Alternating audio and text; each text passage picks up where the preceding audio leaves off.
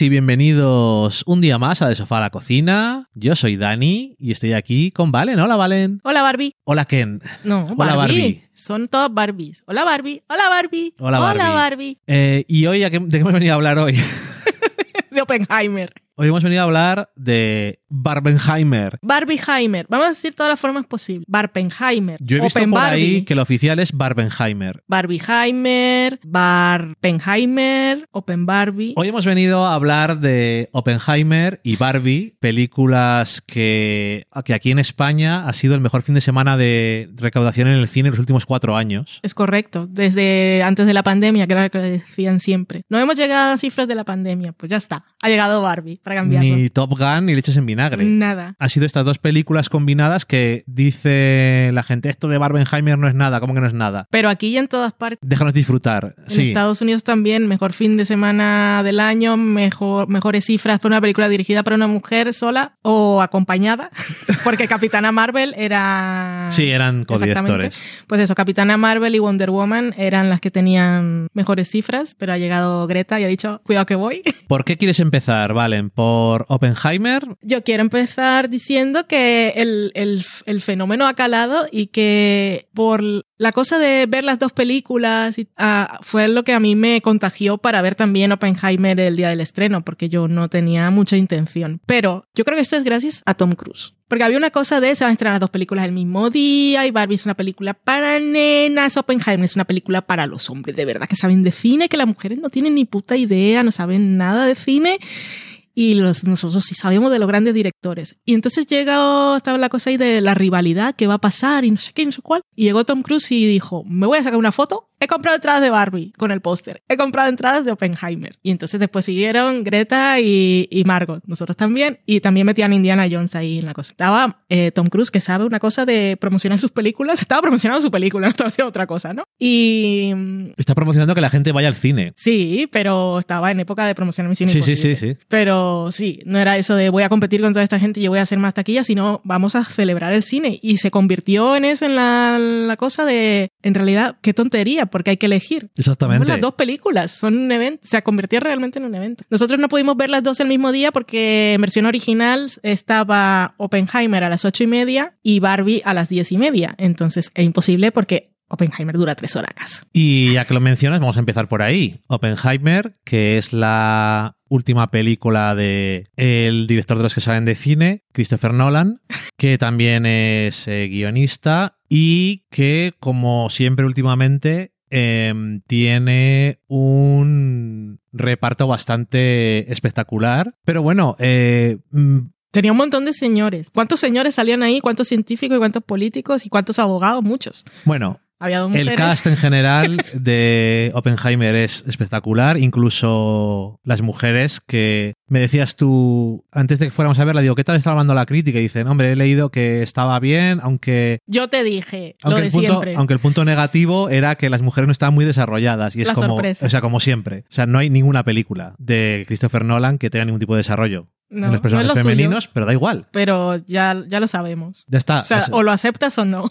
A lo que hemos venido es otra cosa. Eh, Oppenheimer, que es una, un biopic de Oppenheimer, se lo dice el propio nombre, aquí nos han liado. Eh, y, y aparte eso, de que el cast en general es muy bueno, en este caso yo creo que tiene la gran suerte de tener a Killian Murphy como el protagonista. Porque. eh, Hace muy bien de señor intenso torturado. Y entonces. y aquí tiene mucho de eso. Y esos ojos azules ahí, esa cara de. Es que tengo una vida por dentro que me quema. Es Lo un tío bastante hipnótico. Sí. Pero bueno, en general, todos los actores están bien. Eh, lo comentábamos el otro día cuando hablamos de Black Mirror. Josh Harnett ha vuelto a salir en cosas de repente.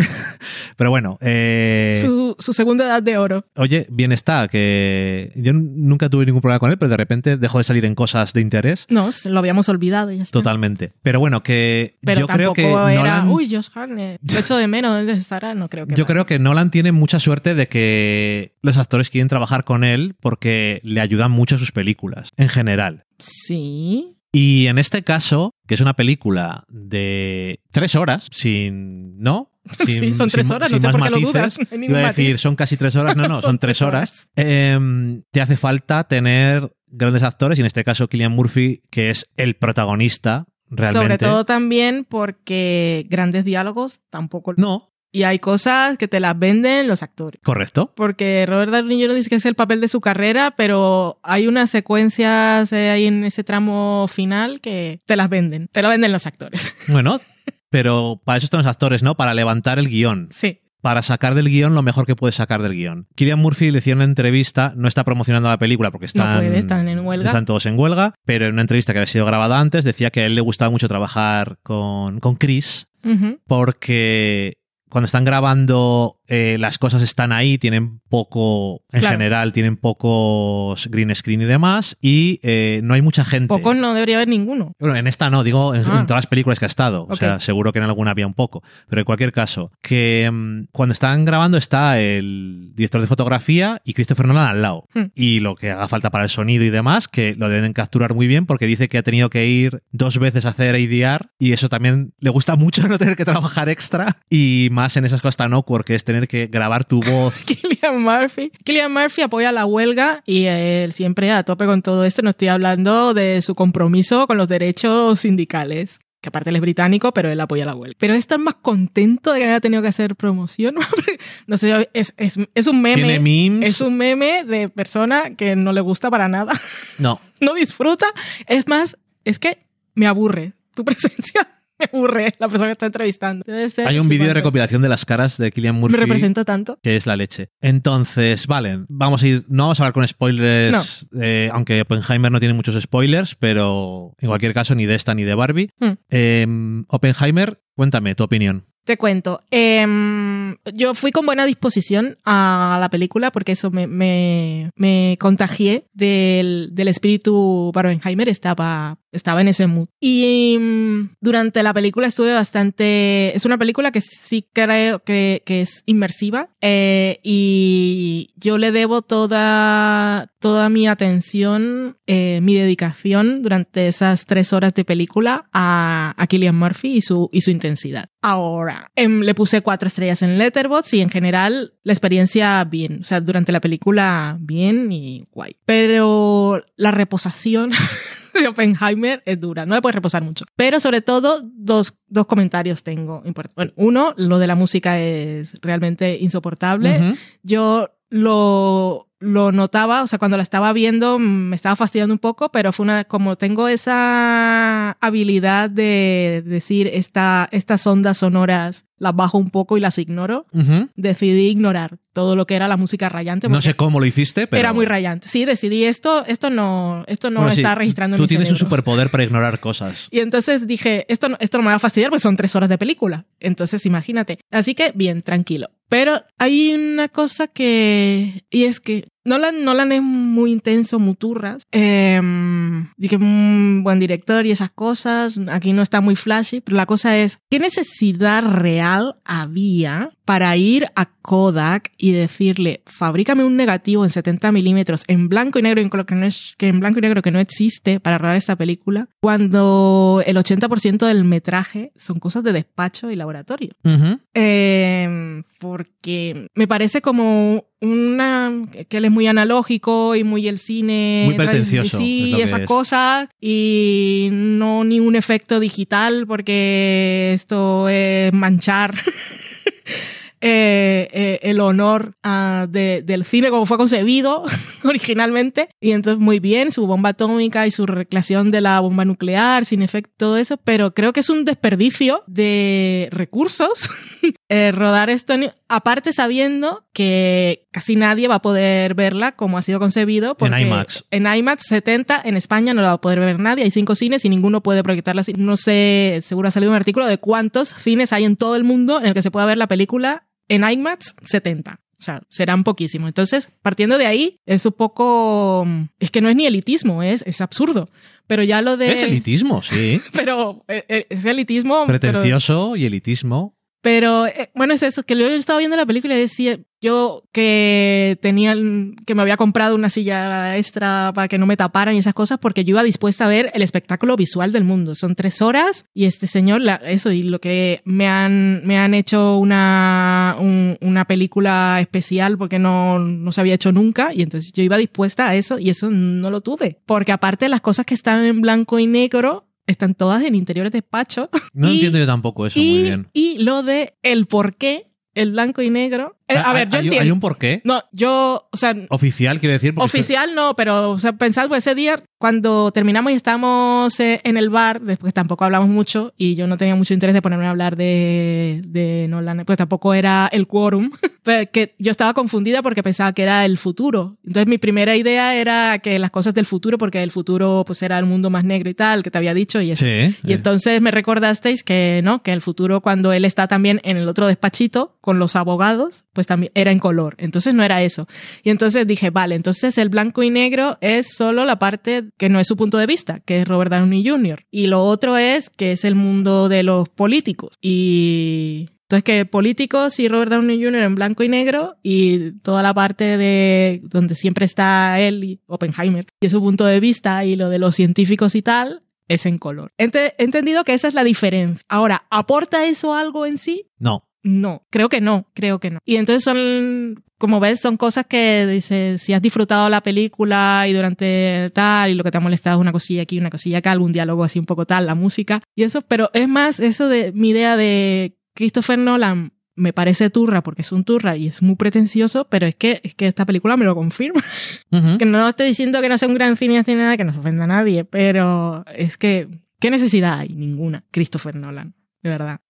Ahora, tres horas de película. A favor, a favor no, pero mérito, cosa a destacar que haya conseguido, esté consiguiendo buenos datos de taquilla, porque es una película de tres horas, que es un tema que es pesado, Sí, que es no un- puedes llevar a la familia. Es un biopic sobre un físico teórico. porque lleva una película de tres horas, eh, si tienes que dejar a los niños, si tienes que trasladarte, es, es mucho tiempo. Entonces, porque Barbie pues va la gente con la familia. También entiendo que mm, cosas de, de, mo- de movilizar a la gente, aparte de todo lo demás, es más fácil. Entonces, pues Christopher Nolan, ¿no? bien. Ha, ha conseguido atraer gente con esta, es que ves el tráiler y dice, esto va a ser aburridísimo. No lo es, ¿eh? No es que sea una película aburrida, pero que, que haya conseguido atraer gente así, más allá de los fans que no pueden, que lo tienen en el altar. Em, a ver, a mí me pareció un poco turra. O sea, tres horas me pareció que era demasiado. Yo no, yo no me aburrí. Pero me pareció que era demasiado larga. Es larga, sí. Em, Los saltos en el tiempo también eran. in- o sea, es que era. es- mm, igual a lo de Nolan no son los guiones tampoco. A ver, estructuralmente La él estructura- quería hacerlo no lineal Pero no. y podía haber servido para contar algo, pero las contraposiciones No. no, parecían estar aportando nada. Entonces, aunque, aunque hubiera sido una historia lineal, hubiera sido más o menos igual. Mm. Eh, visualmente había cosas que estaban muy curiosas, sobre todo pensando eso, que no hay, efecto, no hay un plano de efectos visual en todo esto, dices. Hmm. Pues eh, la ingenuity de cómo se hacen los efectos del principio, de cuando él está imaginándose cosas o viendo cosas que se mueven. Eso, eso es súper Lynch. es una Eso te tontería, lo hace pero... Lynch digitalmente un sábado por la tarde. Y sin digital, cuando no tenía digital, también hacía Bueno, cosas de sí, esas. ya lo sé, pero que la cosa de. La, analogía. No, la pero analogía. que- vale, pero que yo no creo que... El eh, purismo. Entiendo que la idea de lo análogo es que eh, le está aportando una cualidad eh, táctil que no se puede pensar, o sea, que no puedes eh, explicar, que está aportando algo especial que yo, fra- francamente, no lo suelo notar demasiado. Eh, en algunas películas antiguas sí lo ves, porque eres consciente del grain, del Sí. grano de la película y todo eso, y estás, eres consciente de la historia. Pero esto que se está haciendo hoy en día sigue siendo más avanzado que hace 100 años hacían el cine, aunque fuera con película también. No tiene nada que ver. Entonces, al final se ve prácticamente igual que digital. Pero bueno, que eso que no es el debate. A mí la película no me aburrió, pero me pareció un poco turra a veces. Me pareció larga, pero me pareció muy interesante a veces. Había, aunque mm, conocemos la historia de Oppenheimer, incluso hicieron una serie de dos años sobre el proyecto Manhattan, que obviamente no fue un triunfo porque era de una cadena que ya, no, existe. No me acuerdo ni cómo se llama. WGN se Eso llamaba. Y que no estaba mal, además, la serie, pero aunque no la vimos, vamos, entera. Pero eh, tiene detalles y cosas como dura tres horas, pues se puede meter un poco más en todos los temas de eh, Estados Unidos con el tema de los comunistas y todo eso, las chorradas estas de la, de la época de la Guerra Fría, pero sobre todo cómo empieza ya durante la época de la Segunda Guerra Mundial, Mm. eh, temas de física teórica y todo eso que también eran interesantes y el énfasis que se pone en la diferencia entre física teórica y práctica, experimental quiero decir, eh, que es la forma de decirlo bien, em, y, y tenía, y eso que como tiene tantos actores buenos y especialmente el protagonista, que es el que más sale, que capta tu atención, no se te hace horrible. Pero yo, cuando voy a la cama, si pasa un coche dos calles más para allá, me molesta para dormir. O sea que no puedo silenciar mi cerebro. La música me está poniendo la cabeza como un bombo. O sea, había un momento, yo decía, es cierto que cuando quita la música es súper efectivo. sí. Porque te, te hace prestar atención a lo que está pasando en la pantalla. Sin embargo, el precio a pagar es demasiado alto. Es turrísimo la música. Bo, bo, bo, bo, todo el rato poniéndome la cabeza como un bombo constantemente. Eso mezclado con el diseño de sonido, que era bastante interesante en algunos momentos como lo utilizaba, Sí. pero como estaba prácticamente igual de alto que la música o un poco menos, era como una capa más de ruido que se te estaba añadiendo al cerebro y era como, pero alguien me va, alguien se va a callar Nunca. y era bastante. A mí a veces me está poniendo la cabeza un poco así. No me disgustó la película. Tú dices, tú has puesto cuatro estrellas en Letterboxd. Yo no sabía si ponerle tres o tres y media. Estoy, todavía estoy pensando en ello. Yo la puse enseguida más porque... Porque si piensas más en ella, la vas a bajar. Sí, correcto. Yo. Es lo que me ha pasado. Le puse tres y medio y luego estaba así y me puse a pensar y dije, "Ahora voy a poner tres. Cuanto más pensaba en ella, más la bajaba. Pero bueno, menos de tres tampoco. O sea, es una película que está bien. Pero es, es muy larga y yo hay ciertas cosas que, claro, no sé, la música y todo eso, a lo mejor en casa solamente te raya, pero en el cine te raya y te pone la cabeza loca. Parte de la experiencia. Supongo que sí. Eh, me alegro de no haber ido a ver Dunkerque, por ejemplo, al cine, porque me cago en 10. Me habrían puesto loquísimo. Pero bien que se haya estrenado ese fin de semana porque igual alguien la ha visto y ha dicho, ay, mira, Oppenheimer no es facha. Voy a ser como Oppenheimer, que le gusta Y así, a mi ídolo Christopher Nolan. y entonces es. igual así Bots perdió unos, unos votos, yo creo. Que se lo debemos todo a Oppenheimer comunista. por supuesto, una vez más le demos todo a Christopher Nolan. Eh, lo que no le debemos a Christopher Nolan en este caso, creo, es Barbie, No. eh, la película... Christopher Nolan se ha beneficiado mucho de Barbenheimer. Ya lo creo. Y además, muy curioso lo de ver estas dos películas, una detrás de la otra. Espero que veas Barbie después de Oppenheimer. Siempre es la decisión sabia, por favor. Eh, pero para salir un poco más, más contento ¿no? del cine. Pero es un contraste de películas tan enorme que es muy interesante ir al cine a ver dos cosas tan diferentes. Sí. Y, de- y que te des cuenta de, joder, la de cosas que se pueden hacer en el cine. Está guay, ¿no? Y cosas que no son secuelas. Exactamente. Ninguna de las dos. Hombre, Oppenheimer está basada en hechos reales, pero whatever. Sí, pero no. No es, no es superhéroes. No es una secuela, no es una franquicia, no está basada en un libro. En fin, nos entendemos. Está basada Eh, en un libro, pero bueno. Ah, fuck, es verdad.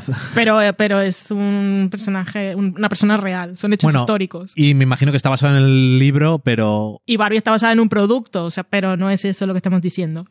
Bueno, sí. No es el final de una trilogía, no es el. No es Misión Imposible 7. No es Misión Imposible 7, no es el nuevo superhéroe que cada vez se sacan más invents, que ya, ya no saben por dónde tirar, ya, ya, ya ha llegado mi límite. Ese que vimos el trailer el otro Blue día, Beetle. el azul, yo esto, yo- basta.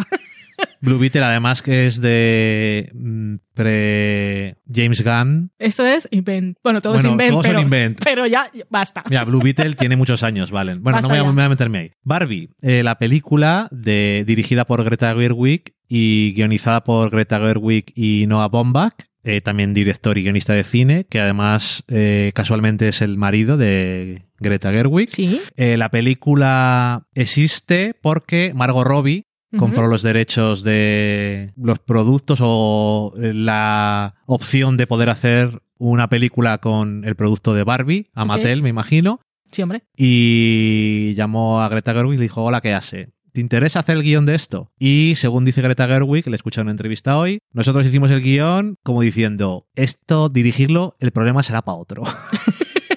Y eh, claramente ha sido al final para ella, pero bueno, no ha sido un problema realmente. El director de fotografía es el mismo que acaba de trabajar con eh, Scorsese en Killers of the Flower Moon, Ok. que también es muy interesante los contrastes de cuando alguien es un director de fotografía bueno, no tiene nada que ver. Lo único que importa es que se consiga lo que se tiene que conseguir. Y claramente aquí había, había conseguido cosas diferentes que en Killers of the Flower Moon sin haberla visto. Pero he visto el tráiler. Pero ahora he visto el tráiler y me he enterado de qué va la película. Por pero a mí, el, a, mí, el primer tráiler me gusta más. Porque yo vi el primer tráiler y dije, no sé muy bien de qué va, pero me intriga. Sobre todo, me gustaba la parte final. que No creo ok, que yo ent- te entiendo, pero ahora por lo menos sé cuál es la idea de la película y me ha interesado más porque está basado en un hecho real y tal, no sé, me parece, lo que me imagino es que no durará menos de 2 horas 45, pero bueno, eso es problema para otro día. Sí.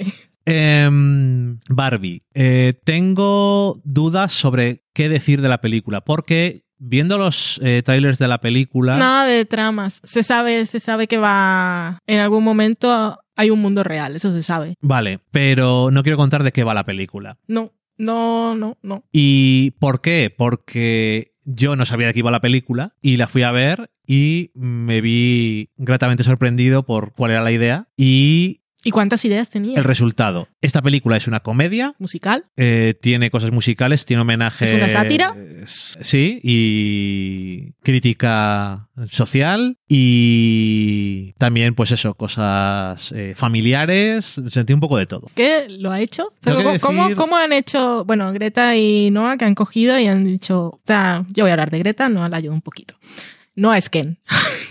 Eh, y, o sea, Greta se enfrenta a esto que es, un producto que el Barbie, que generaciones han crecido con esa muñeca. Yo he jugado con esta muñeca, pero que luego eh, pues a- tiene sus contradicciones y es una cosa, aparte de lo de los cánones de la belleza y eso de que, que era una mujer perfecta y con medidas que luego la fueron haciendo mm, con el pelo, empezaron poniendo el pelo moreno, después tienen pelo rizado de varios colores y este tipo de cosas. Em, una de las cosas de Barbie de siempre de toda la vida es que era un producto caro. Entonces no todas las niñas o niños que quisieran jugar con Barbie podían realmente. Entonces tiene como un producto con, con muchas contradicciones dentro de sí, pero... Y entonces va- eh, Greta acepta eh, esa realidad y la comenta dentro de la película y a partir de ahí además hace toda otra serie de cosas. Es que consigue, consigue muchísimas cosas. Con una película que es divertidísima, sorprendente, súper luminosa, emotiva. O sea, es que yo, yo flipé porque no esperaba que fuera tampoco tan, tan, tan inteligente dentro. Pero además, pure joy.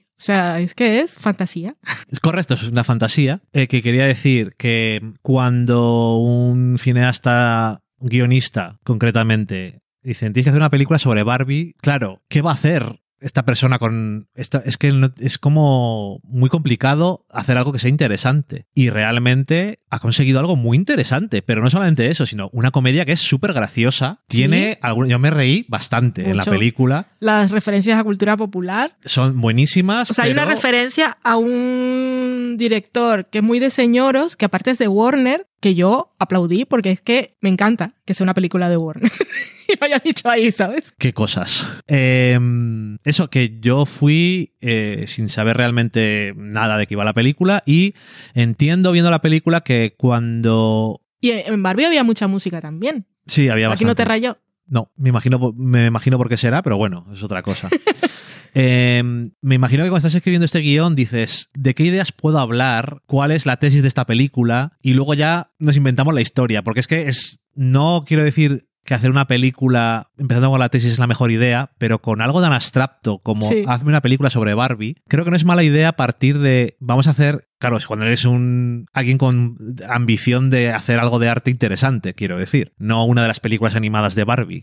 Eh, entonces eso, yo la veo, les veo a los dos ahí pensando, "Uf, ¿y qué podemos comentar? Hombre, pues podemos hablar de esto, podemos hablar de tal, podemos hablar de cual, y luego, ¿y cómo podemos comentar sobre estas cosas y aparte hacer una historia que sea interesante? Porque además lo mejor de esto es que eh, hay un montón de Barbies, hay un montón de Kens y todo eso, pero la protagonista es eh, Barbie Margot Robbie y tiene un arco.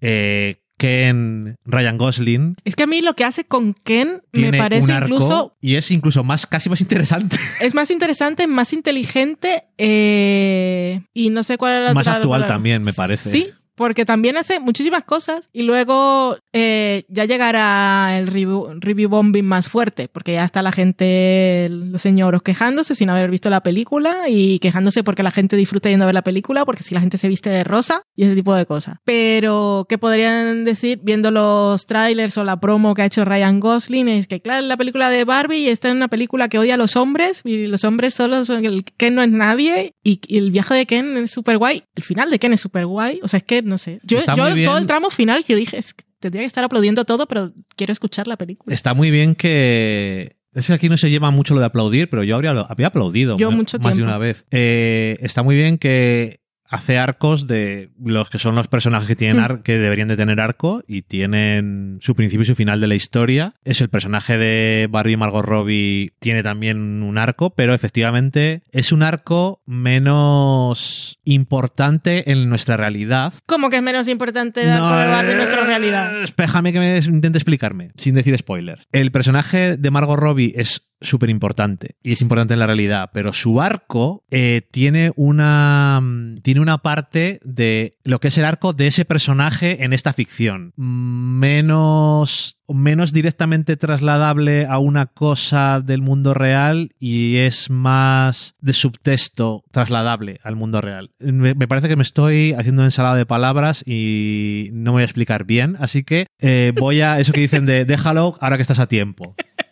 La película me gustó mucho. La única cosa que eh, solamente le pondría un pero a toda la película y es pff, total, me da igual. Y es que hay un personaje que da un discurso. Yo creo que no hacía falta que, un fuera un discurso tan en tu cara porque antes ya habían estado contando estas mismas cosas sin decirlo tan Pero es que ese discurso es súper bonito. Yo necesitaba escucharlo así, larguísimo, con el plano súper cerrado, darle ese momento, porque claro que las cosas se han dicho, pero ya que hemos traído a la gente a ver Barbie, que lo escuchen bien. Ok, por me favor. parece bien. Es Porque que mola mucho. Después también eh, lo hace de una forma más corta sí, después va en siendo diferentes veces. sí, variaciones. Que Pero ese momento mola. me parecía más guay. Que no digo que no mole, pero que. Porque aparte para el personaje también por la persona que está... Sí, ok. Sí, yo veo tu, tu punto de vista. Cuando estaba pensando, digo, ¿habría algún pero que le pondría? Le pondría igual era ese. ¿Sabes pero quién puso un pero? Los ejecutivos. ¿Sabes qué escena querían quitar? Pues ya ¿Lo sabemos puedes decir sin decir spoilers? Eh, sí, lo puedo decir sin decir spoilers, por supuesto, si no, no lo diría. Ya sabes que es, eh, es una, como una norma no escrita o escritísima del cine que las películas se escriben tres veces. Escribes el guion, luego en el rodaje cambian cosas y luego en la sala de montaje cambian cosas. Y hay muchas escenas que se quedan, como dicen, en el suelo de la sala de montaje. pero- del pasado que cortaban los negativos, la historia que hay, todos esos negativos cortados y nadie los recogió y los guardó. Bueno, Correcto.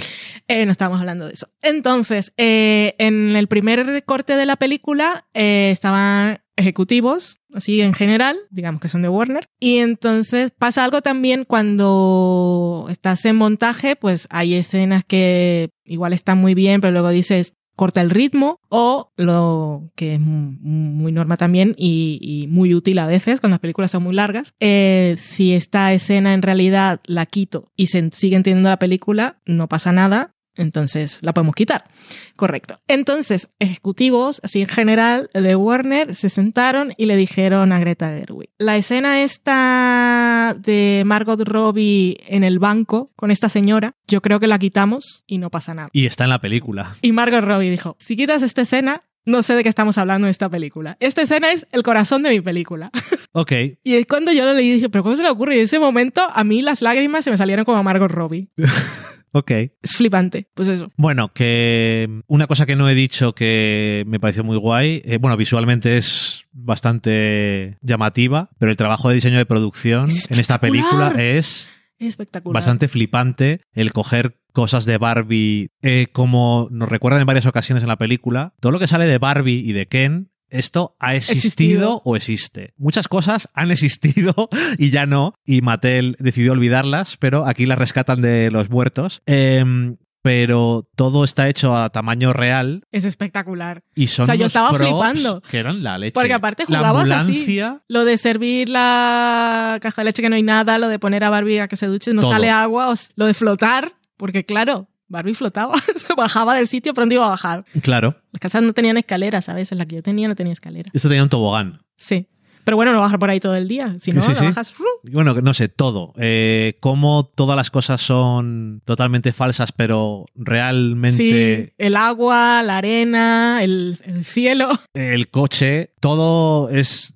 Todo es de mentira, pero es de mentira de verdad. Sí, No sé. Eh. La cualidad, hablando de cualidades táctiles. exactamente. Esto cuando lo ves, eh, dices, es de plástico. Un plástico brillante bonito. Es, es un juguete. Correcto. escala real. Eh, por cierto, que Kate McKinnon, que sale en la película, Mm. era compañera de piso de Greta Gerwig en la universidad. Ah, ¿sí? Digo que random, no quiero decir que por eso esté en esta película, pero que digo que la conoce. Pero si alguien podía ser ese personaje era Kate. Porque a mí Kate Sí. será porque viene de Saturday Night Live, pero es como muy... Tiene ese tipo de actuación muy es muy extra. wacky. Entonces a veces es como muy... que se ve extra.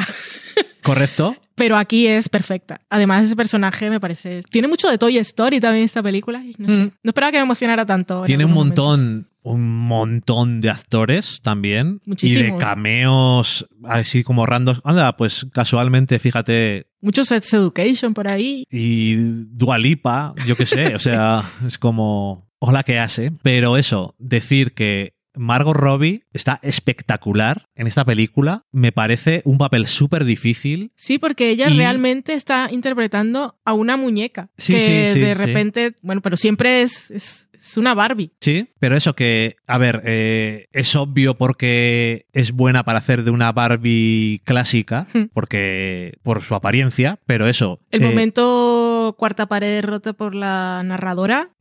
Para sí. hablar de ese momento de Sí. Margot Robbie en este momento, en realidad sabemos que es incre- eh, no es creíble, pero me pareció, porque es una cosa que la hemos pensado mil veces viendo mucha ficción. Sí, De esta, esta persona, esta no es creíble, pero esta me gustó. Y eso, me pareció que era. eh, tiene que hacer cosas con emociones viniendo de un punto del que no se suele partir cuando eres un actor. Hmm. Y en imagen real, porque a lo mejor en dibujos animados es más fácil eh, o en animación, pero me parece que está eh, genial. Y Ryan Gosling, que ya lo sabíamos que es un buen actor y que es bastante gracioso porque le llevamos años viéndole haciendo cosas random por ahí y siempre nos ha hecho gracia. Como en el vídeo ese que salía en casa del Nicolas Refn este con sus hijos y Sí, tal. sí. Que no sé dónde salió eso, por cierto, pero bueno. sí, lo era un documental. Era un documental, es verdad. Mi Bueno, vida con, que lo había hecho la, la esposa, ¿no era? Sí, sí. Mi vida con, mi vida con Nicolas Refn. Bueno, O sea,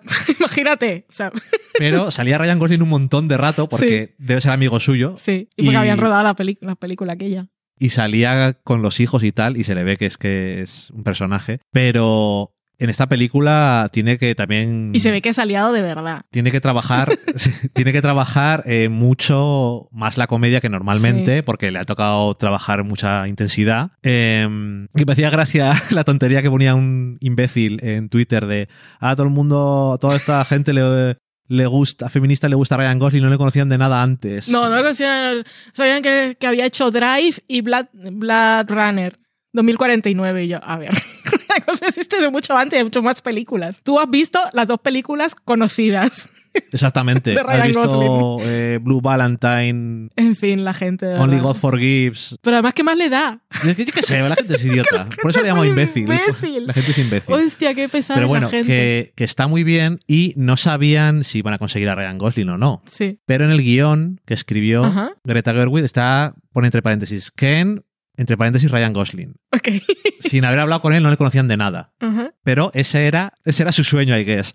El Dreamcast. Y bueno, mm, una vez que tienes ya también a Margot Robbie, que sabe que la película se va a hacer, que parece interesante, eh, una cosa muy diferente, y te van a hacer icónico por haber Sí. participado en esta película. Da igual lo que puedas- quieras decir de ella. Pero además se ve que ha disfrutado la poca promoción que ha podido hacer por la huelga de actores, es que la estaba viviendo. O sea, era la Kenergy de Ryan Gosling en A todas ver. las entrevistas, el embodiment de Ken era espectacular. El vídeo lo podéis buscar en YouTube de Ryan Gosling, bueno, de Ken explicando las cosas con las que no. No, puede- Ryan Gosling son los vídeos estos, creo que son de Vogue, que hay la- las 10 cosas con las que no puede vivir. ¿De qué son? ¿De, ¿No son de GQ? Creo que son de Vogue. Ah, de Vogue, puede ser. Sí. Bueno, Eh, que son 10 cosas con las que no puede vivir un actor, lo que sea. Y en este caso es las 10 cosas de Ken con las que no puede vivir Ryan Gosling. yo pensaba que. Bueno, no, no importa. Sin las que no puede vivir, creo. Bueno, bueno, da igual. Ryan Gosling, 10 cosas Ken, ya está. Es- eso es O lo puedes poner ahí en, el- Espectacular. en las notas. Lo pongo en las notas. Eh, pero bueno, que lo que quería eh, terminar diciendo, aparte de eso, me ha gustado mucho Barbie, bla, bla, bla, bla. No queremos hablar más en profundidad. Vedla y ya nos comentáis. Yo quería ver Barbie Ajá, porque no era capaz de imaginarme qué iba a ser esta película. ok. Si no hubiera sido porque tú has dicho, vamos a hacer el Barbieheimer, yo Oppenheimer igual no la había ido a ver. Ok, Porque no sabía tampoco cómo iba a ser Oppenheimer al final, no fue exactamente lo que esperaba, pero creía que sabía lo que era ok. Antes de ir a verla. Vale, es un biopic, es intenso, va a ser larga, va a ser seria. Se va a morir una mujer y va a estar muy torturado el protagonista. Eso también. Si es de Nolan, lo sabes. A ver, pero eso, Nolan se busca la, esta historia real, ¿se murió alguna mujer o no? Sí, ¿ves? ¿qué tan importante era? No, pero se murió. Correcto, la metemos. Total, eh, que sabía más o menos qué esperar. Pero la película de Barbie, a pesar de que las dos otras películas de Greta Gerwig me han encantado las dos, porque a mí Lady Bird y eh, Mujercitas, las dos que ha dirigido, quiero Sí. decir, eh, porque ella ha hecho otros guiones, pero las dos que ha dirigido ella me han gustado mucho, pero me parecían que no, que esto chocaba mucho con eso. Luego al final no es así. No. Es eh, de hecho, está muy on brand. Las tres Totalmente películas que ha hecho tiene una idea muy concreta de qué quiere dirigir ella, de qué tipo de historias le Sí. apetece hacer y me Historias alegro de que esté identidad de mujeres jóvenes en el siglo XXI. Los retos. Ajá, me parece un paper.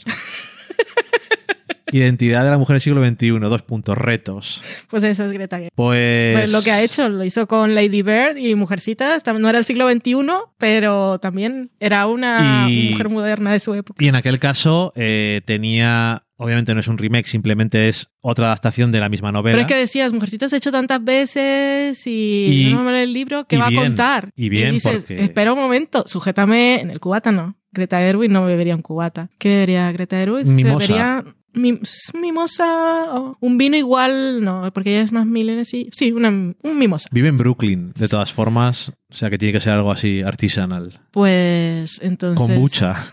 igual un smoothie. Sujétame el smoothie. Bueno, eso. Y que- entonces dices, sí, tengo algo que contar. De, te voy a sorprender cuando veas Mujercitas. Jo- Joder. que la película de los 90 y no era la primera tampoco, pero había estado muy bien y era Sí. bastante icónica. Y todos la habíamos visto, yo recordaba. pero ella tenía una idea muy concreta sobre cómo cambiar la forma de contarlo y yo creo que mereció mucho la pena. Totalmente. Y, mm, y eso, que no sabía qué iba a pasar aquí, pero Sí, bueno, yo el- cuando salió el tráiler, tráiler decidí no verlo. Porque como lo, primer, las primera, lo primero que había salido los patines y no sé qué, la tontería, y no se sabía de qué iba la película, yo dije, no, no quiero saber nada, absolutamente nada, no voy a leer ninguna crítica. Belén había escrito la crítica de para el español porque la había en pase de prensa y pasé el corrector así solamente diciendo ignorar, ignorar, ignorar. No quería saber nada, quería sorprenderme. Pero sabía que me iba a sorprender tanto, al mismo tiempo que divertir. Admiración yo total. eh, imaginaba que era un comedia, Sí. pero Viendo a Ryan Gosling sobre todo. sí, en el mundo exterior. en general, pero no sabía si me iba a reír. Ya, claro, podía no funcionar. Y tiene bastantes chistes que están muy bien. Para mi gusto, está muy bien en todos los aspectos. Mm. Estoy muy contento con esta película y me extraña, francamente. Incluso pude tolerar que se le eran caballos y Will Ferrell. Por Lo- cierto, los en caballos- todo, todo Barbenheimer lleno de caballos. Correcto también. Ahí, Valen, te estaban, te testando Me los pone innecesariamente. los límites del odio y miedo por los caballos. Los caballos son el que patriarcado. tiene Valen. En fin, pues nada, ahí está, dos películas en una y me imagino que una longitud prácticamente de dos en uno, aunque Y sin haber hablado realmente, no hemos entrado en spoilers porque si no... porque si no realmente teníamos que haber hecho, pero ya que era el evento Barbenheimer, yo creo que Yo está quería guay. vivirlo, es una cosa histórica. Es una cosa histórica, Es que se ve poco que se movilice así la gente tanto para ir al una cine. cosa histórica Porque un, ya espera, dice, ya, ya llegará, ya lo veré. en un fin de semana en el que España votábamos en las elecciones Es que generales, fue- además. Sí, y además eso, fue la marea rosa de Barbie y, y los Oppenheimers que convirtieron, con- convencieron a los fachas de ser comunistas y Esta no es la, la narrativa que ha creado Valen. Y gracias a Barbenheimer debemos que Vox haya perdido 19 escaños y que la cosa no haya sido tan catastrófica. Catastrófica. En fin. no hubo eh, bomba nuclear. No hubo. Eh, esto sorprenderá quizás a la gente que viera Oppenheimer, pero ahí tampoco tiraron una bomba nuclear. Em, nada más que por más peros que le quiera poner o no a Oppenheimer, me pareció también una experiencia Es una experiencia, sí, señor. y mm, me gustó la idea esta de ir dos días seguidos al cine en nuestro caso, Mm. pero casi prefiero esto que tener que haber ido a dos películas seguidas porque igual, igual habría sido mucho. No sé con qué ánimo habría llegado a Barbie. A lo mejor, de hecho, me habría gustado todavía más. Yo qué sé, por el contraste. Pero en cualquier caso, si lo vais a hacer, Barbie al final. Barbie es el postre y es un postre muy rico. Es el postre. Bor- ah, Oppenheimer es comerte un cocido y luego un... ¿Cómo es eso que yo? Un codillo o qué sería más... Que ya no como carne, no sé, ¿qué es lo más cargante? Que te deja así... Bueno, te puedes comer una olla podrida con todos sus sacramentos. Pero yo podrida suena mal. La gente que no sabe parece que estás hablando... Buscadlo, eso está bueno. con todos sus sacramentos. Y después codillo y de postre, un postre de estos que les gusta mucho hacer en países musulmanes que tienen el azúcar, Baklava. baklava, azúcar y miel en cada capa y cosas así. ¿Eso es Barbie? No, Ah, eso es Oppenheimer, toda Hostia, esa comida. qué menú. Y luego cuando ya has digerido todo y tal, Socorro. te puedes comer eh, un sundae. Te de llevado el símil muy lejos, eso no era la idea. Hasta Dios. Adiós.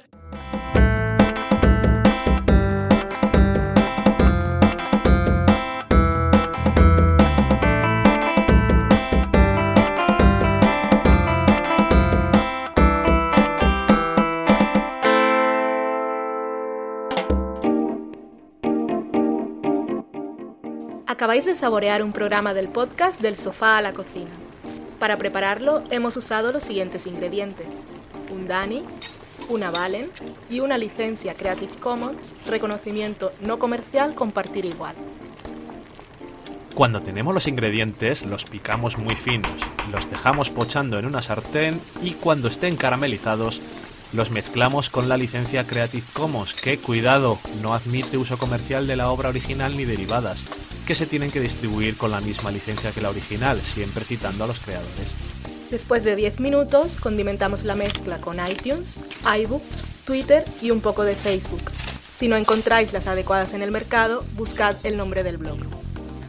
A continuación, introducimos en el horno y, después de 30 minutos, lo servimos aderezado con música distribuida con licencia Creative Commons a través de Jamendo. Al final del post correspondiente vienen especificadas concretamente. Si tenéis alguna duda con respecto a la receta o a cualquier otra cosa, podéis preguntarnos a través del correo electrónico del sofá a la cocina Buen apetito.